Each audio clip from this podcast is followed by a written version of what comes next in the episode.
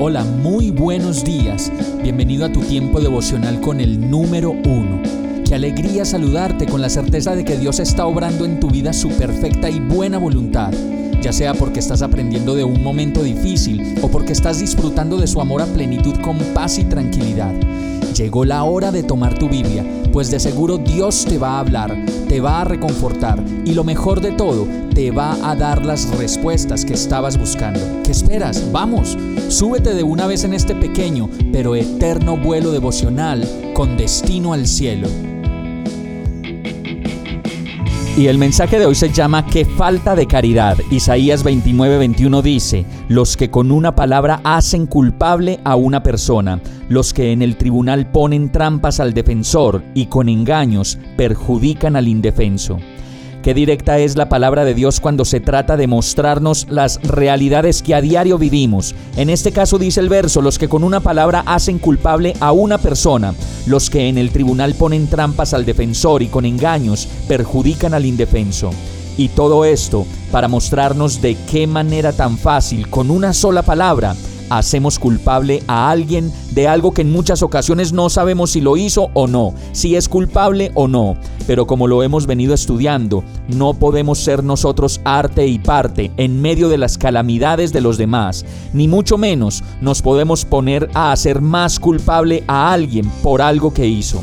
Esto nos muestra los efectos de lo que decimos y cómo una palabra puede llenar de culpa a una persona o condenarla completamente como si no tuviera perdón.